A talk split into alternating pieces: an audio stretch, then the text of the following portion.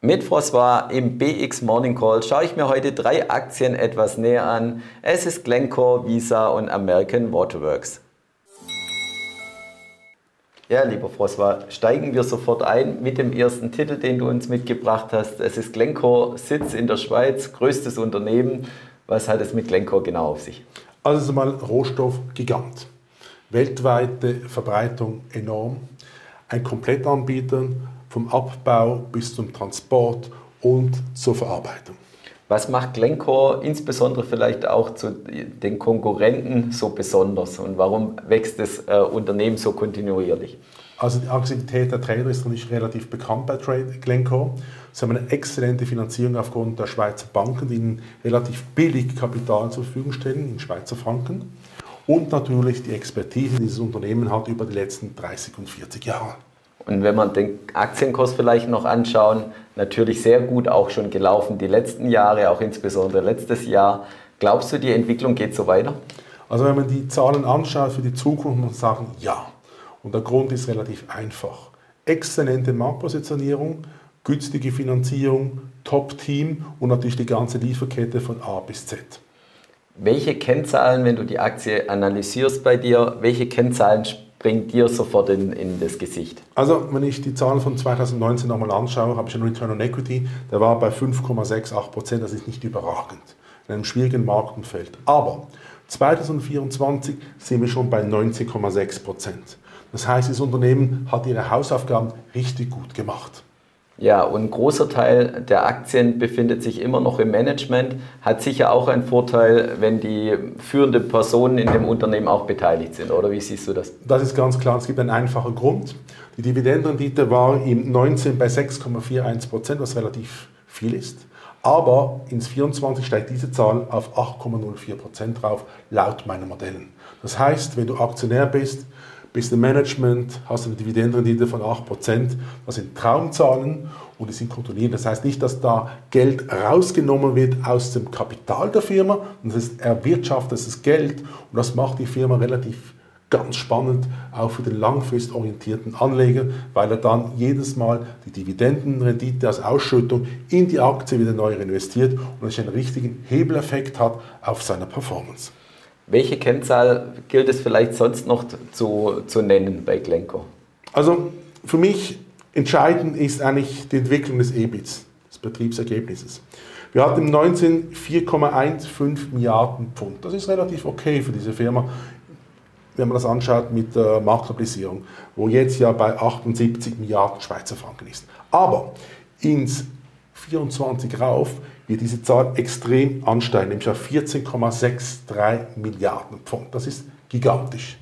Das sind Zahlen, die man sich gar nicht vorstellen kann heute, aber die sind realistisch, weil das Unternehmen, wie ich dir gesagt habe vor, die ganze Lieferkette hat vom Abbau bis zur Produktion. Das heißt, sie kontrollieren die ganze Kette, auch den Transport und haben nicht aufgrund dieser Situation und dieser Marktstellung natürlich ganz andere Konditionen, die die Konkurrenz nicht hat, weil die ja immer Teilstücke hat, die sie dann weiterverkaufen muss. Und Glencoe hat aufgrund ihrer Größe natürlich ein Potenzial, das niemand sonst hat im Markt.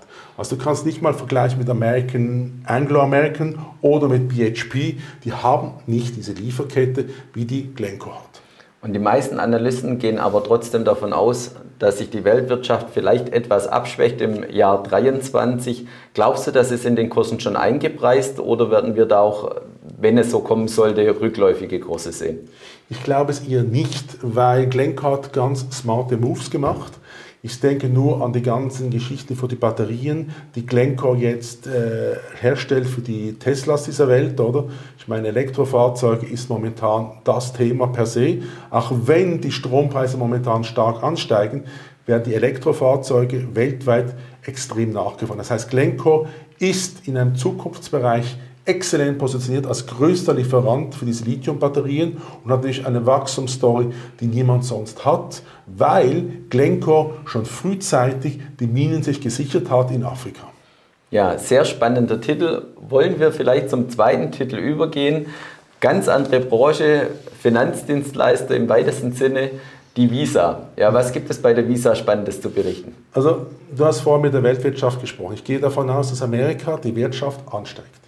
Wenn die Wirtschaft ansteigt in Amerika in den nächsten eins bis zwei oder drei Jahren, wird auch die Konsumneigung nochmal höher gehen.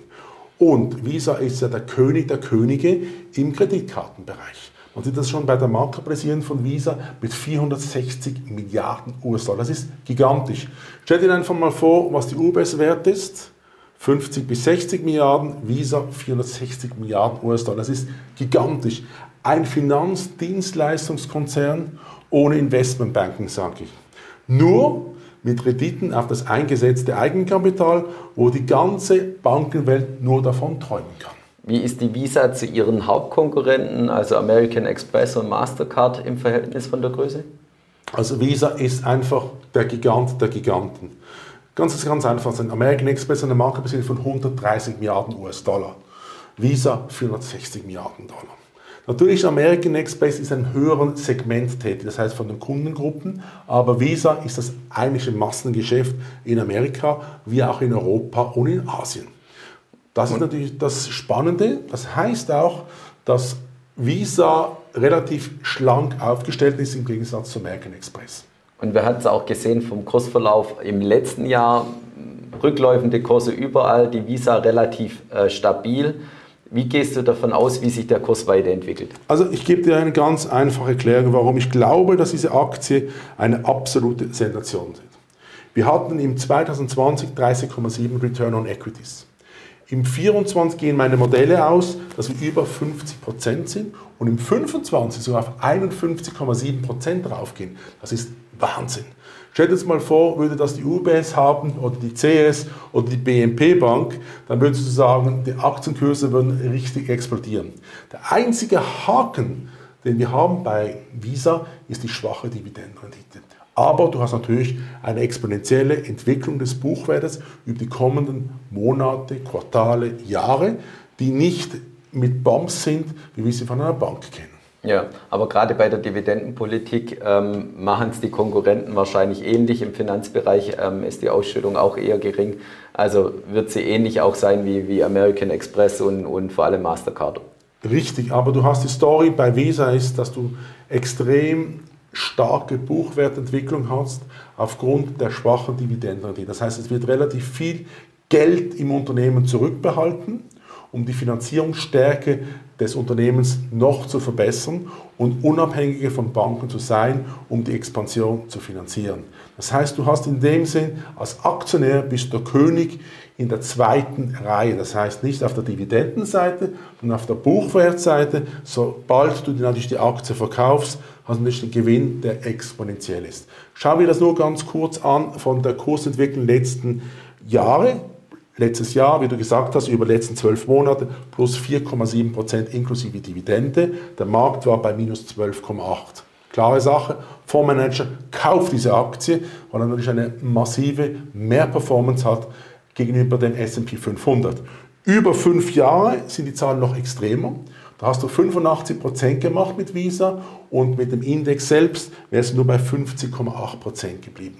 Und aus diesem Grund ist natürlich ein Fondsmanager relativ heiß. Und die interessante Zahl, die wir dahinter sehen, bei Visa ist, dass du eine Umschlagshäufigkeit hast von nur 0,24% momentan, was uns zeigt, dass wir langfristig orientierte Investoren haben, die nicht mehr aus der Aktie aussteigen.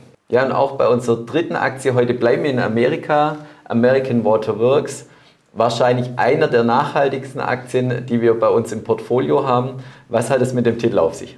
Also ist natürlich eine absolute Superaktie in meinen Augen. Wasseraufbereitung natürlich das Thema in den nächsten fünf bis zehn Jahren. Dürre, äh, Hitze, Kälte, alles Mögliche. Das ist der König der Könige, wenn es um Wasseraufbereitung geht in Amerika. Absoluter Marktleader, kauft die kleinen Konkurrenten auf in der Größenordnung von 500 Millionen bis 1 Milliarde auf jährlicher Basis. Das ist ein Titel, der eigentlich das Nestle der ESG-Werte ist.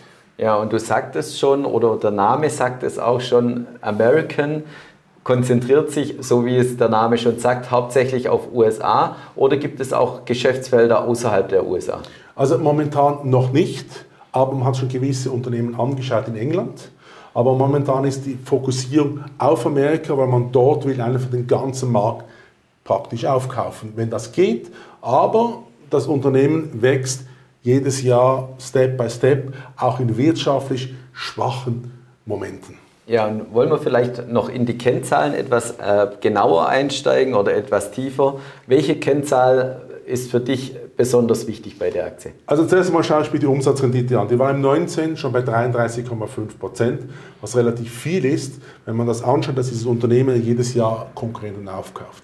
Und diese Kennzahl geht rauf auf 38,1 Prozent ins Jahr 2024. Das ist relativ viel in einem sehr konkurrenzintensiven Geschäft. Ja, und wenn man die Aktienkursentwicklung noch vielleicht etwas genauer anschauen will, die letzten Jahre, hat sie sich vergleichbar gut geschlagen oder eher schlecht? Und wie siehst du die Entwicklung für die nächsten Jahre? Also, wenn man die letzten fünf Jahre anschaut, mehr als verdoppelt als der S&P 500.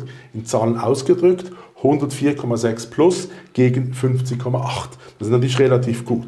Jetzt komme ich natürlich zu meiner Spezialkennzahl, Ziffer, und das ist die tägliche Umschlagshäufigkeit des Titels.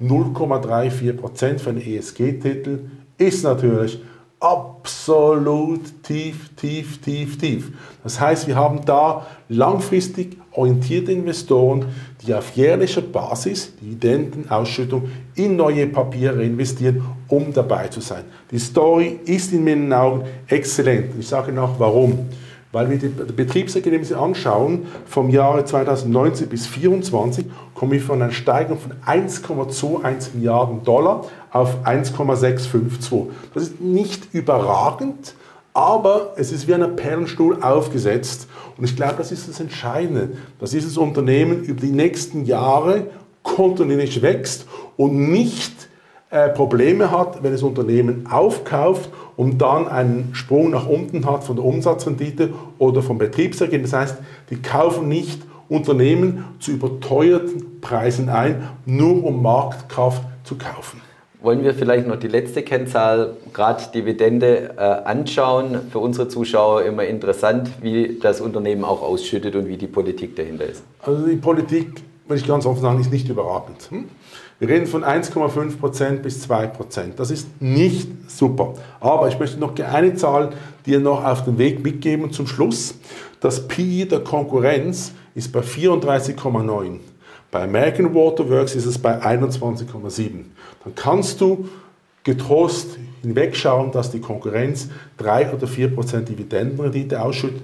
Aber du hast hier einen Titel, der extrem günstig bewertet ist gegenüber der Konkurrenz. Da habe ich auch anfangs gesagt, es ist wie Nestle. Für die Nahrungsmittel ist American Works Nestle in diesem Bereich. Und aus dem Grund bin ich der Meinung, dass ein smarter Investor einsteigen sollte, unabhängig vom Markt bei American Waterworks und das Papier die nächsten fünf Jahre liegen lässt, außer einmal im Jahr die Dividende nimmt und in neue Aktien reinvestiert.